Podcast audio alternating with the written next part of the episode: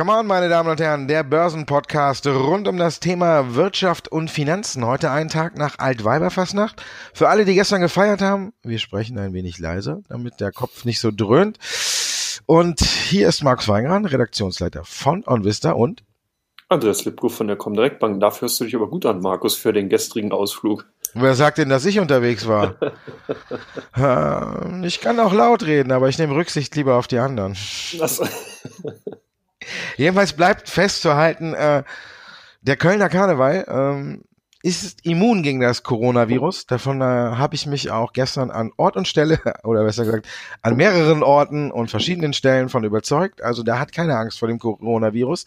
Im Gegensatz zum DAX, der heute ja schon wieder äh, den Rückwärtsgang einlegt, der gestern den Rückwärtsgang eingelegt hat. Es gibt ja jetzt immer mehr, die sagen, äh, das Coronavirus belastet uns. Lufthansa, Adidas, prominentestes Beispiel vielleicht dann auch Apple, die damit auch angefangen haben. Heute äh, LPKF Laser. Also überall äh, ist das Coronavirus da, überall verbreitet es äh, Angst und Schrecken und wirkt sich auf die Zahlen aus. Denkst du, ähm, erste Quartal können wir abschreiben? Das sieht zumindest danach aus, dass wir hier eine ordentliche Delle oder eine Schramme sehen werden. Äh, interessant war ja, bisher hat man das immer so ein Stückchen natürlich auch zur Kenntnis genommen, war auch verschreckt natürlich über die ganzen Toten, Todeswelle, Infektionswelle, die in China stattgefunden. Aber jetzt kommen eben so langsam, du hast bereits gesagt, die Fakten auf den Tisch und die sehen nicht gut aus. Wenn man nämlich auch mal auf die Makroebene, also eins über den Unternehmenszahlen schaut, dann sieht man, dass zum Beispiel Autoverkäufe in China in der ersten Januarwoche um sage und schreibe 92 Prozent zurückgegangen sind. Die wurden teilweise nur noch 811 Autos pro Tag verkauft. Das ist erschreckend wenig und zeigt, wie sehr die Wirtschaft in China wirklich durch den Coronavirus lahmgelegt worden ist. Und das äh, strahlt natürlich auch aus. Das strahlt direkt auf die zum Beispiel großen Automobilfirmen eben äh, wie Volkswagen, Daimler, BMW aus. Das strahlt natürlich dann auch bei den ganzen Produktions- und Lieferketten aus, die ja dann dadurch ganz klar getroffen werden, dass eben viele Werke geschlossen bleiben. Die Menschen bleiben zu Hause, um eben dieser äh, sich androhenden Epidemie ähm, hier sich entziehen zu können, beziehungsweise Einhalt zu gebieten. Und das führt dann eben dazu, dass wir jedoch eine sehr, sehr große Auswirkung sehen. Die Frage, die ja jetzt letztendlich bleibt, und das ist so ein Stückchen auch das Zünglein an der Waage, wie eben das Jahr 2020 von der konjunkturellen Seite eingeordnet werden kann, ist, sehen wir jetzt wirklich nur eine Konsumzurückhaltung. Das heißt, es verlagert sich dann, dass wir dann im April, wenn so Gott wille, äh, hier eine ähm, Aufhellung dann eben oder beziehungsweise eine Erleichterung eben bei den Corona-Fällen eben äh, zu sehen ist, beziehungsweise dann eben vielleicht auch eingedämmt ist, dass man dann eben wieder den Konsum frönt und dass dann alles aufgeholt wird, was man im ersten Quartal sozusagen nicht konsumieren konnte? Oder sehen wir hier wirklich eine komplette Zurückhaltung? Das heißt, dass die Leute hier wirklich den Konsum, den sie eben vorhatten, gar nicht verschieben, sondern einfach wegfallen lassen, Markus. Wie, was denkst du denn?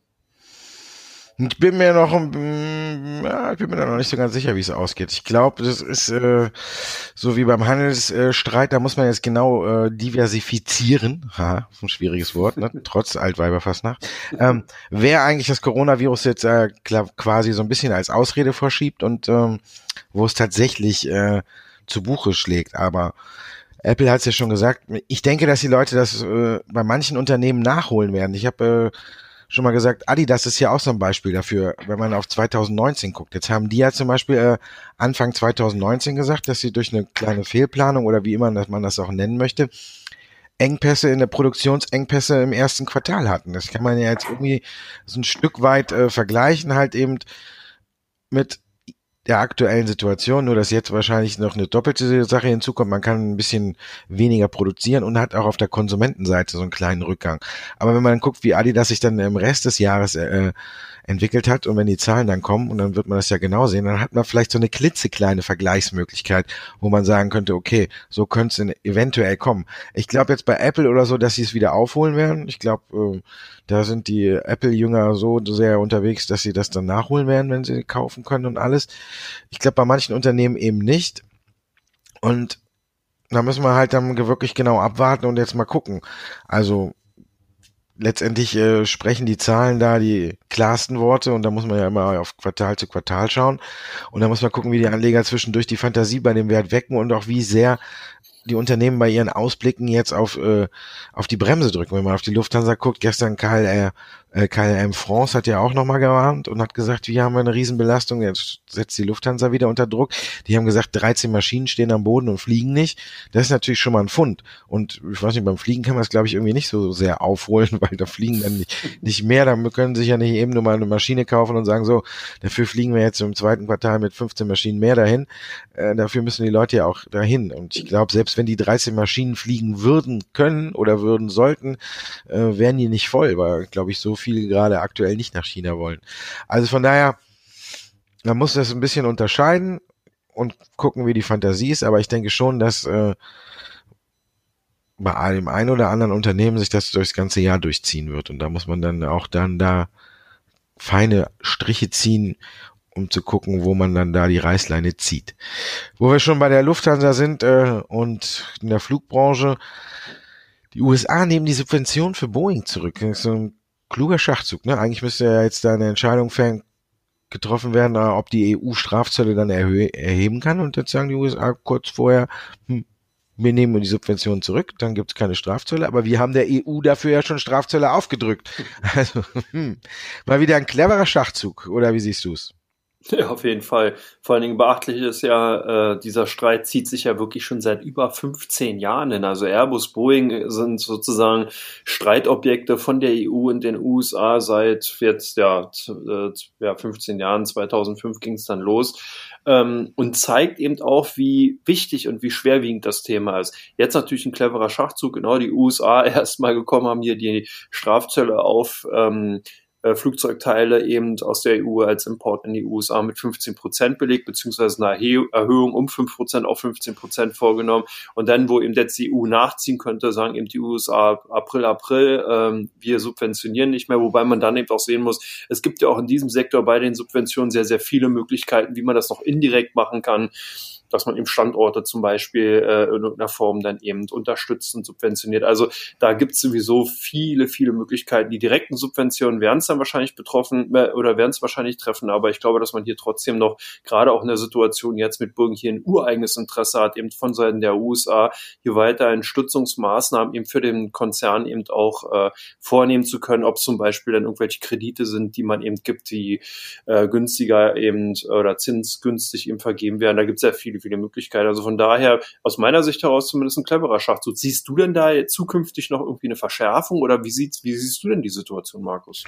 Also ich glaube, dass Trump sich jetzt vor den Wahlen äh, nicht mehr großartig mit irgendwem anlehnen oder anlegen möchte. Von daher denke ich, machen das jetzt auf äh, andere Weise, um da ein bisschen geschickter vorzugehen.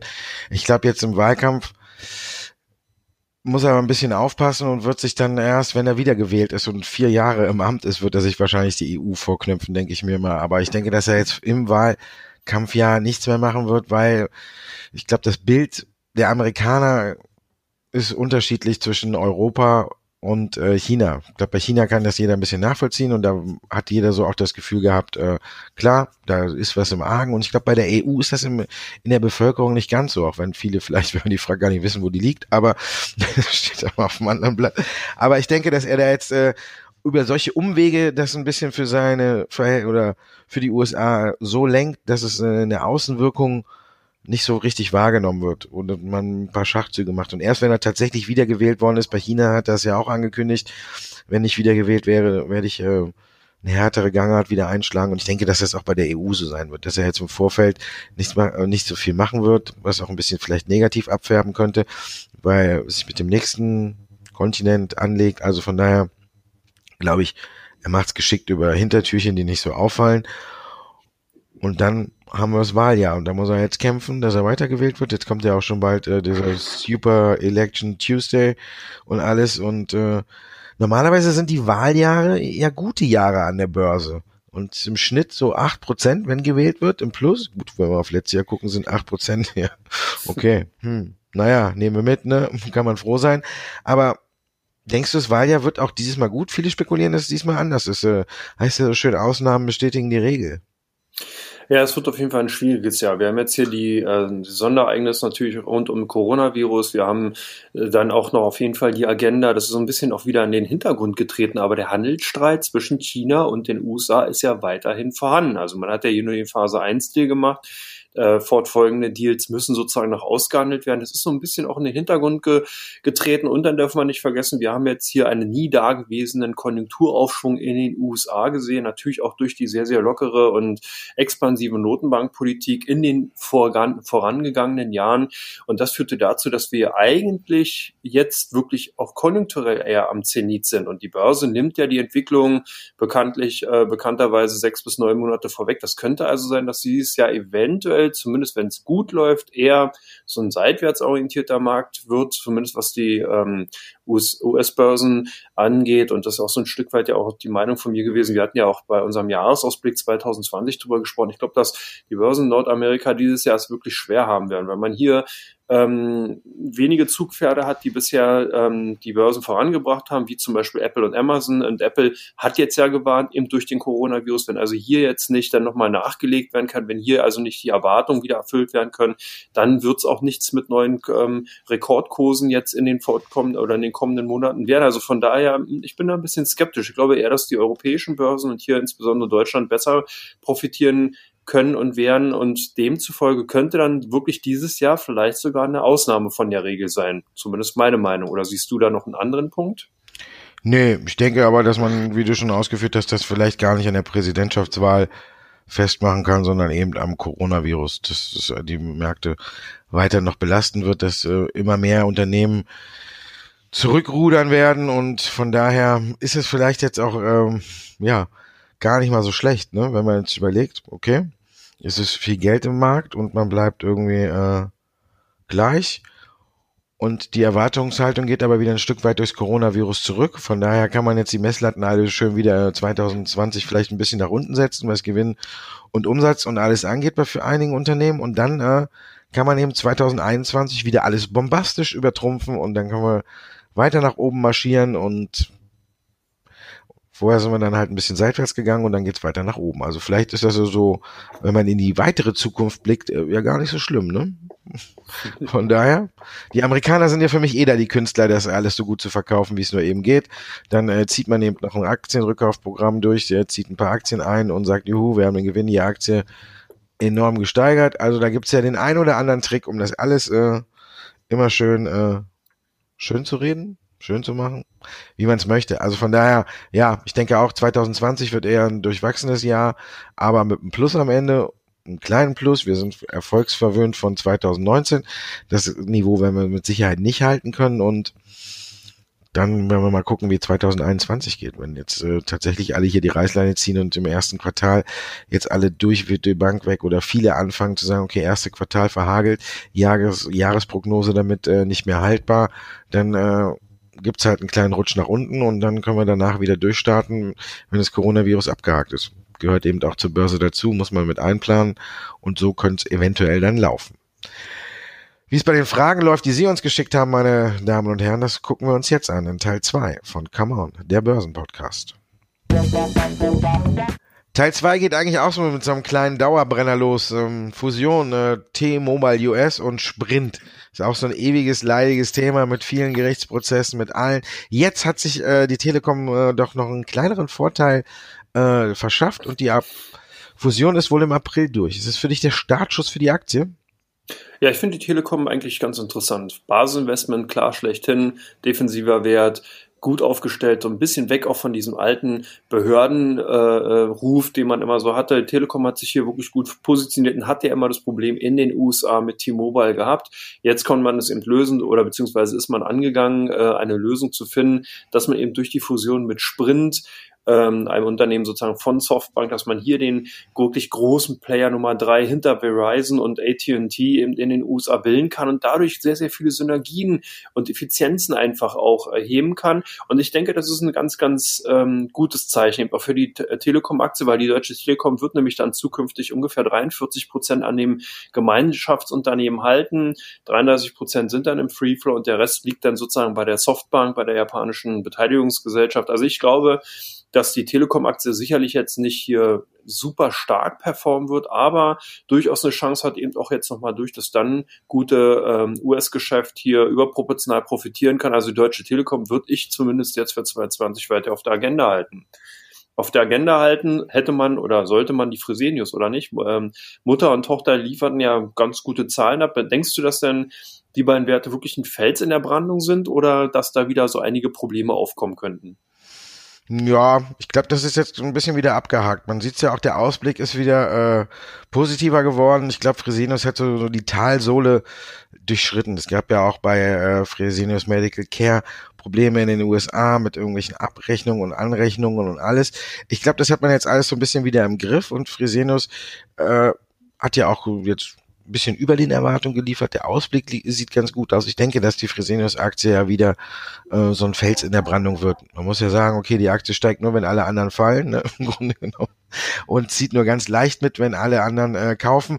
Aber ist ja keine schlechte Aktie. Jetzt muss ich sagen, ähnlich wie bei der Telekom, finde ich, sind äh, zwei Werte, die wahrscheinlich auch äh, Coronavirus immun sind. Telekom kann ja auch nicht irgendwie sagen, bei uns sind äh, die Leitungen unterbrochen durchs Coronavirus oder die Funknetze funktionieren nicht mehr. Also von daher, ja, ich finde auch Fresenius ist wieder auf dem Weg dahin, dieser defensive Fels in der Brandung zu werden und ähm, das sieht eigentlich ganz gut aus und wer ähm, sich ein paar defensive Werte jetzt ins Depot holen muss, möchte, der sollte sich tatsächlich Telekom, Fresenius auch äh, auf die Watchlist setzen. Jetzt haben wir bei Puma neue Rekorde bei den Zahlen.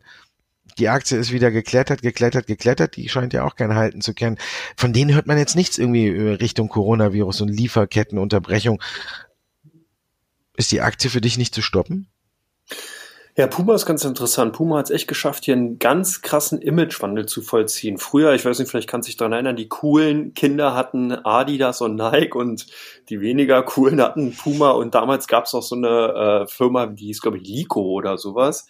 Ähm, ja, das äh, hat, hat sich komplett geändert. Puma hat hier wirklich geschafft, sich auch in Bereichen zu etablieren, die anscheinend nicht so stark zyklisch sind. Also man ist ja sogar, äh, man ist ja in Formel 1 mit Lewis Hamilton als Sponsor eben unterwegs. Man hat hier auch im Pop- und in, im Musikbusiness sich hier viele Künstler eben auch schnappen können. Und demzufolge scheinen hier denn doch die Käuferschichten wirklich weniger Coronavirus anfällig zu sein, sondern wirklich eher auf diesen also die Kernmärkte auch eher in Europa und in Amerika äh, für Puma zu sein. Und das ist natürlich für den Konzern gut. Insgesamt ähm, konnte der Umsatz ja auch davon stark profitieren, plus 20 Prozent Rohmarge, das ist auch sehr interessant, 48 Prozent. Also der Konzern verdient hier wirklich richtig Geld. Und äh, EBIT liegt auch bei 30,5 Prozent. Man könnte schon fast denken, man spricht hier von einem Technologiekonzern. Nein, die stellen wirklich nur Kleidung, ja. Also insgesamt die Aktie hat ja auch schon in den letzten Jahren immer wieder auch Zweiflern und äh, Pessimisten gezeigt, dass man mit einer negativen Einstellung hier einfach fehl am Platz war. Interessant könnte es nochmal werden mit Tokio. Die Olympiade steht ja vor der Tür und demzufolge auch hier nochmal ein neuer äh, Kurstreiber, natürlich nicht nur für Puma, sondern auch für die anderen beiden Hersteller Nike und Adidas. Ich denke, dass die Aktie zumindest jetzt äh, weiter einen guten Weg machen kann. Ob man unbedingt auf dem Kursniveau nach den letzten Kurssprüngen noch aufspringen sollte, würde ich jetzt erstmal bezweifeln. Hier kann man vielleicht Rücksätze abwarten, aber Puma hat ganz klar jeden äh, äh, Kritiker hier eines Besseren belehrt und von daher denke ich mal, wird die Aktie in den kommenden Monaten in 2020 noch ganz gut weiterlaufen können. Wirecard, keine Sendung von Come On oder keine Podcast-Folge ohne Wirecard, also demzufolge auch heute wieder dabei. Die haben ja Zahlen vorgelegt. Sind irgendwie nicht so gut angekommen, Markus, oder? Wie geht's denn jetzt weiter mit der Aktie? Hm. Ja, genau. Es geht weiter mit der Aktie. Ja, wie? Ich habe keine Ahnung. Wenn ich wüsste, würde ich ja sagen. Wenn ich sowas wüsste, äh, wäre ich vielleicht äh, äh, am Strand und würde Cocktails schlürfen. Der Zusatzbericht oder die Sonderprüfung, die ist halt das Nonplusultra und die Zahlen waren jetzt nicht so schlecht, aber ich glaube, da ist äh, Wirecard so einer Geisel oder Geißel seiner selbst, da Braun immer per Tweet und alles äh, die Messlatten so hoch legt, äh, dass, die, dass der Überraschungsfaktor einfach nicht mehr so groß ist. Jetzt der, der Umsatz war über den Erwartungen, der Gewinn oder EBIT lediglich im Rahmen der Erwartungen und da ist man halt auch aus der Vergangenheit eben vom Wirecard äh, zum einen mehr gewohnt gewesen und zum anderen natürlich durch diese zahlreichen Kooperationen und durch diese zahlreichen Tweets, wir werden nicht enttäuschen, wir sind gut unterwegs, äh, erwarten vielleicht auch viele, dass man tatsächlich deutlich über den Erwartungen liegt. Und von daher, wenn Wirecard das dann nicht liefert, dann kommt da so raus, wie es jetzt ist. Aber angebrannt ist ja jetzt auch nicht, muss man auch nicht sagen. Ist ja nicht, dass die Aktie jetzt in den Keller gestürzt ist oder sonst was, sondern wir hatten ein paar Prozentchen nachgegeben, ein paar Prozentchen äh, aufgrund der allgemeinen Marktlage. Jetzt sind wir wieder unter 140, aber bis zu dem Sonderbericht, glaube ich, wird da jetzt nicht äh, so viel jetzt noch kommen. Außer er ist positiv, dann geht's nach oben. Er ist negativ, dann wissen wir, dann geht's nach unten. Aber ich denke, dass die Aktie jetzt so leicht wäre, leicht wieder nach oben tendieren wird und jetzt um die 140 Euro quasi bis zum Sonderbericht, der ja äh, vielleicht schon mit den Zahlen kommt, die Ende März, Anfang April kommen, ähm, dass die Aktie bis dahin so einem seichten Seitwärtstrend um die 140 Euro äh, einbiegen wird und dann da auf dieser Position verharrt, bis eben äh, die Ergebnisse des Sonderberichts kommen. Also von daher wie hieß der Film? Nichts Neues im Westen? Ja, ne? Im Westen nichts Neues. Im Westen nichts Neues und dann machen wir daraus in, in, in Wirecard nichts Neues oder keine Ahnung. Also von daher hat sich nicht viel getan und wir warten einfach ab. Bei Bayer hat sich aber was getan. Die sind jetzt zusammen mit äh, BASF verklagt worden, aber nicht wegen Glyphosat, sondern wegen neuen Unkrautvernichter. Kommt da jetzt eine neue Klagewelle? Was denkst du? Ja, das Gemeine so ein bisschen für den Bayer-Konzern ist auch aus dem Hause Monsanto das Produkt Dicamba zusammen dann mit BASF in den USA vertrieben worden. Ähm, das Problem ist dabei, dass man jetzt hier neue Klagewege gefunden hat. Es geht jetzt gar nicht mehr darum, dass hier ähm, die Anwender ähm, sozusagen dann eben unter Krebs leiden, sondern es geht darum, dass dieser Unkrautvernichter, der auch, glaube ich, als Bestandteil Glyphosat enthält, auf andere benachbarte Felder eben ge äh, geweht wurde und dort die Ernte vernichtet hat. Und ein Pfirsichbauer hat geklagt, hat jetzt irgendwie, glaube ich, 225 Millionen US-Dollar Schadenersatz zugesprochen bekommen. Ähm, und jetzt rechnen eben viele, dass natürlich einige oder noch mehr Bauern dann eben zu, demzufolge hier nochmal auf die Idee kommen könnten und sagen, Mensch, das war ja bei mir genauso und ähm, sich da eben wieder die zweite Klagewelle ähm, aufbauen könnte die sicherlich nicht in dem Ausmaß ähm, stattfinden wird, wie jetzt um, wie bei Roundup, dem Unkrautvernichter, eben, wo eben wirklich Menschen geklagt haben, die und dann später unter Krebs äh, gelitten haben, sondern äh, jetzt hier eben äh, weniger Klagen kommen. Aber es ist natürlich erstmal ein weiteres, äh, ja, ein weiterer schwerer Fall für Bayern, Rückschlag, wenn man so will, und eben auch im Zusammenhang mit Monsanto zu nennen. Also ich wie gesagt, ich bin da eigentlich teilweise wirklich sprachlos, wie man sich so ein, so ein rechtsrisikobelastetes Unternehmen einverleiben konnte. Aber na gut, nur ist es so, man muss eben schauen, was jetzt kommt. Bayer könnte zumindest erstmal davon ein bisschen belastet werden weil man eben hier jetzt eine zweite Baustelle aufgemacht hat. Aber ist schon cool, USA, ne? Da weht dann irgendwas ja. rüber, dann verklagt man. Aber ich, ich erinnere nur, äh, kannst du dich noch vielleicht an McDonalds, den Fall mit dem heißen Kaffee dran erinnern? Da hat ja mal eine, eine Amerikanerin geklagt, weil sie sich den heißen Kaffee, nachdem sie sozusagen den bei McDonalds am Drive-In-Schalter gekauft hat, zwischen die Schenkel gestellt hat, gebremst hat. Der Kaffee ist auf die, auf die Beine rauf. Sie hat sich sozusagen dann also äh, die Beine verbrannt und hat, glaube ich, McDonalds auf 20 Millionen US-Dollar Schadensersatz verklagt und hat auch Recht bekommen. Und seitdem steht nämlich, wenn man jetzt so einen Kaffee-to-go-Becher nimmt, Achtung, enthält heiße Flüssigkeit. Tja. Ja. Das ist ja aber auch bei Bayer das Komische. Ne? Also der Bauer hat nur 15 Millionen bekommen. Die haben aber zwei, so. 250 Millionen äh, für Produktmanagement oder irgendwie für das Produkt an sich äh, Strafe aufgebrummt bekommen. Mhm. Und das ist vielleicht dann äh, das etwas heißere, weil jetzt ja jeder, äh, ich glaube, die sprechen sich dann auch untereinander ab. Hör mal, benutzt du die, die Kammer? Ja, okay, bei mir sind die Bäume weg. Dann, äh, dann mache ich mal, ja. Ähm, ja, weiß auch nicht, was man darauf. Ich habe ja schon mal gesagt, vielleicht muss man ja bald kriegt man so einen Beipackzettel überall, der 18 Millimeter lang ist. Ne, ist ja, manche Dinge sind halt, die hält man für selbstverständlich, aber in den USA kann man dagegen klagen. Finde ich immer amüsant, wie du schon sagtest. Der Kaffeebecher ist ja das prominenteste und auch äh, älteste, zurückliegendste Beispiel, aber deswegen schreiben ja alle jetzt immer neuerdings Romane auf ihre Sachen. Ja. Achtung, enthält Zucker. Wir kommen zu Teil drei, meine Damen und Herren, und da gucken wir uns an, welche Aktien die OnVista-User interessieren und welche Aktien bei der Comdirect am stärksten gehandelt werden. Und da haben wir direkt bei der Comdirect heute ein brandaktuelles Beispiel. Zahlen, Allianz und bei euch verkaufen die Leute. Kann ich nicht ganz nachvollziehen, aber okay. Ja, ähm, hier werden wahrscheinlich entweder Gewinne mitgenommen oder eben man hat sich so doch wieder ein Stück weit von der heutigen anfänglichen Schwäche äh, übermannen lassen. Dabei, ja, verstehen kann man es eigentlich nicht. Allianz ein recht solides Zahlenwert, 11,9 Milliarden Euro Gewinn plus drei Prozent. Unterm Strich sind es seit 7,9 Milliarden hängen geblieben. Dividende soll angehoben werden auf 9,60 Euro. Also und sogar ein Aktienrückkaufprogramm in Höhe von 1,5 Milliarden Ja, ich denke mal, vorm Wochenende vielleicht einfach mal ein bisschen Risiko rausnehmen, dass hier der ein oder andere vielleicht auch eher Trading-orientierte dann eben gesagt hat, Mensch, ich nehme mal die Gewinne mit. Bei euch ganz weit vorne Alstom, was ist da der Grund der Nachfrage? Die Übernahme von äh, Bombardier war ja jetzt äh, die Woche stark in den Medien. Alstom schnappt sich ja nicht ganz Bombardier, aber die schnappen sich ja oder möchten sich gerne die Zugsparte von Bombardier für eine Spanne von 5,9 bis 6,9 zwei Milliarden äh, Euro kaufen und da haben natürlich viele geguckt, was da los ist und äh, ich habe mich auch gefragt, was ist da los, warum machen die das, aber ich weiß es nicht. Man hatte halt äh, Panik, also Alstom wollte ja schon die Zug mit der Zugsparte von Siemens fusionieren. Damals hat ja die EU gesagt, aus kartellrechtlichen Gründen nö.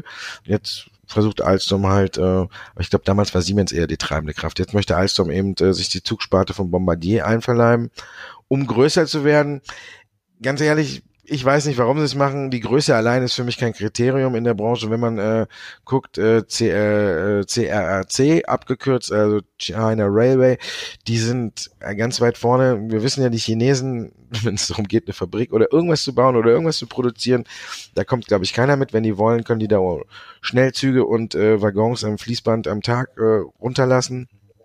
Und für mich hat Bombardier äh, nicht die große Technik im Konzern, wo man sagen könnte, der holt sich Alstom jetzt einen Trüffel mit. Einfach den Kunden und die Größe zu holen, okay, muss man gucken. Aber wenn ich so auf Bombardier gucke, da kriselt's an allen Ecken und Enden. Die Zugsparte läuft nicht, Flugzeug läuft nicht, da wird dann der eine Teil an Airbus verkauft irgendwann. Also Bombardier ist ja die quasi wie will man es nennen, General Electric von Kanada, überall ein bisschen mitgemischt, überall äh, nicht extrem erfolgreich und im Kurs sieht man es auch und jetzt der wird eigentlich nur durch Verkäufe belebt, der Kurs. Aber ansonsten sehe ich da, dass Bombardier einfach nur ein Problem nach dem anderen abstößt und das für nicht so ganz so schlechte Preise. Und ich habe jetzt geguckt, Alstom hat ja den Wasserstoffzug und Bombardier macht äh, halt auf Batterie. Äh, da kann man sagen, okay, das äh, überschneidet sich wenigstens nicht, aber die haben dann gesagt, äh, aktuell kann der Zug äh, 50 bis 60 äh, Kilometer mit einer Batterie fahren. Hm, da weiß ich auch nicht, ob das jetzt so die Technologie ist, die man unbedingt haben muss. Also ich glaube, man muss da ein bisschen abwarten. Ich bin noch nicht so überzeugt, dass Alstom äh, hier auch wirklich den richtigen Weg gegangen ist. Und mit der Zugsparte von Bombardier. Die kleine Hoffnung besteht ja noch, die EU könnte kartellrechtliche Bedenken äußern und wäre alles wieder vom Tisch. Aber wer die Franzosen kennt, der weiß auch, dass die in der EU ihren Willen meistens durchsetzen. Von daher muss man da mal abwarten. Tesla hat seinen Willen auch durchgesetzt, darf weiter roden. Die Aktie ist wieder auf dem Weg Richtung 1000 US-Dollar. Meinst du, die sehen wir? Ja, das ist genau eine sehr, sehr interessante Frage. Und die scheinen sich sicherlich auch unsere Kunden dahingehend zu stellen, weil die Aktie, die wird halt sehr, sehr stark gehandelt. Man hat, wir haben hier sehr, sehr hohe Kauf- sowohl als auch Verkaufsvolumina. Also das heißt, es ist eher wirklich ein Zockerpapier geworden. Das ist ja auch brutal, wenn man sich den Chart eben auch ansieht, der, der sich da in den letzten Tagen ausgebildet hat, fernab jeglicher fundamentaler Bewertungsmöglichkeiten. Hier ist so viel Euphorie und so viel Fantasie drinne es könnte natürlich sein, Trader lieben runde Zahlen. Es könnte schon sein, dass man jetzt hier nochmal versucht, in Richtung 1000 US-Dollar zu gehen. Wir haben sehr, sehr viele Analysten-Upgrades eben auch bekommen, die dahingehend so die ersten Kursziele ausgerufen haben. Morgen Stanley mit einem Bull-Case-Szenario oder Bull-Case äh, Preisziel oder Kursziel von 1260 Dollar waren es, glaube ich. Äh, also ja, demzufolge könnte es sein, in dieser Woche jetzt vielleicht nicht, würde nur noch heute dann der Tag sein, obwohl ausschließen kann man es oder sollte man es nicht. Die Aktie ist ja wirklich teil oder die Aktien sind teilweise wirklich verrückt, anders kann man es nicht formulieren. Ich denke, äh, dass, wie gesagt, zumindest äh, hier keine klare Tendenz bei unseren Kunden vorherrscht, sondern die einfach nur hin und her gehandelt wird. Wir sorgen dafür, dass die Podcast-Folge heute auch einen gesunden Teil hat. Wir sprechen über Obst und zwar Äpfel. Apple bei euch gesucht. Warum? Ich finde lustig, dass du Tesla als Zockerpapier bezeichnest. Ne? Normalerweise habe ich so in, äh, in, Erinnerung. Steinhoff. Zockerpapiere sind irgendwelche, genau, irgendwelche Sachen, die unter einen Euro äh, notieren mit, mit 927 US-Dollar und Zockerpapier. Hut ab. Aber gut, ist ja viel Geld im Markt, ne? Da kann man ja auch schon mal. Ja, Apple wir haben es ja eben schon auch angesprochen, dass sie als allererste die Reißleine gezogen haben und wie gesagt, äh, wir haben eigentlich dazu alles beantwortet. Bei uns haben die Anleger natürlich nachgeguckt, warum haben sie die Reißleine gezogen und wie groß ist die Auswirkung.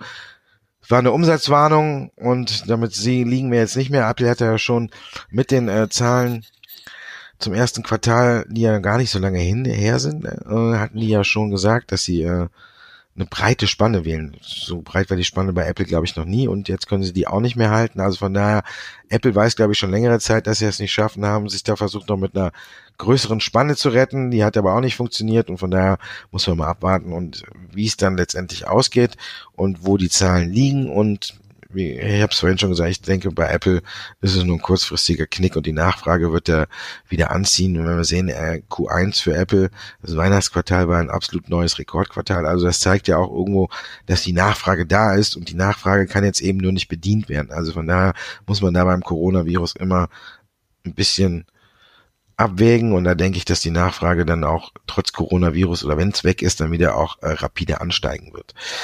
Zahlen von MTU sind auch draußen, waren eigentlich für mich auch ganz gut, aber die Aktie nimmt die Zahlen oder die Anleger nehmen sie ganz, nicht ganz so freundlich auf. Bei euch auch? Wird auch viel verkauft? Ja, dem MTU ganz klar eben hier auch bei den Top 5 Verkäufen zu finden.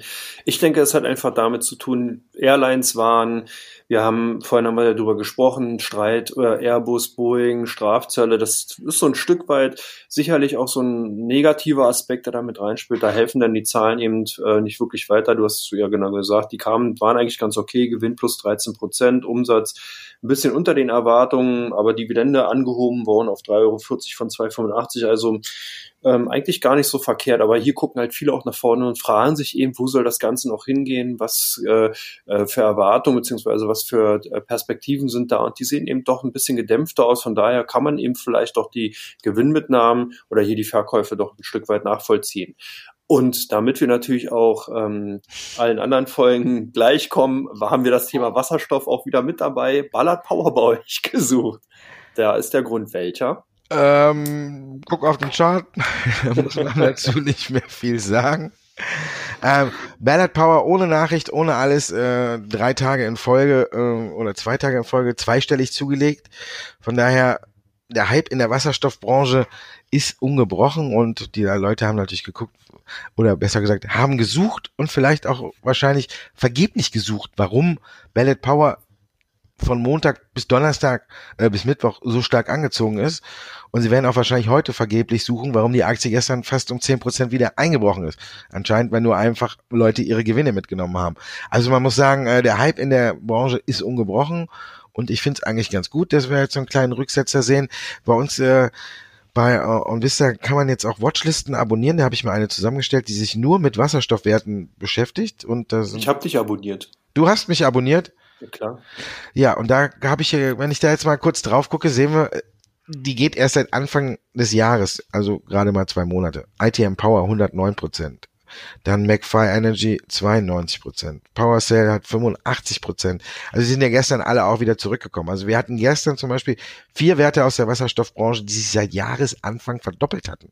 Also, und das sind ja jetzt nicht Werte, die sich äh, davor irgendwie nur äh, schräg oder irgendwie entwickelt haben. Die haben sich davor verdreifacht oder vervierfacht und jetzt im neuen Jahr dann schon wieder verdoppelt.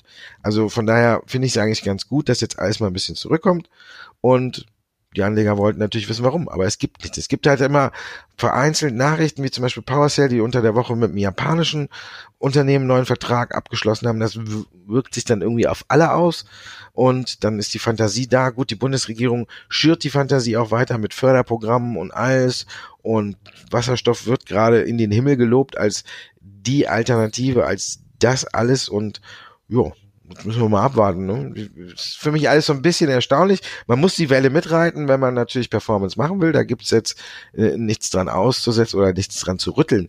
Aber die sind alle nicht profitabel.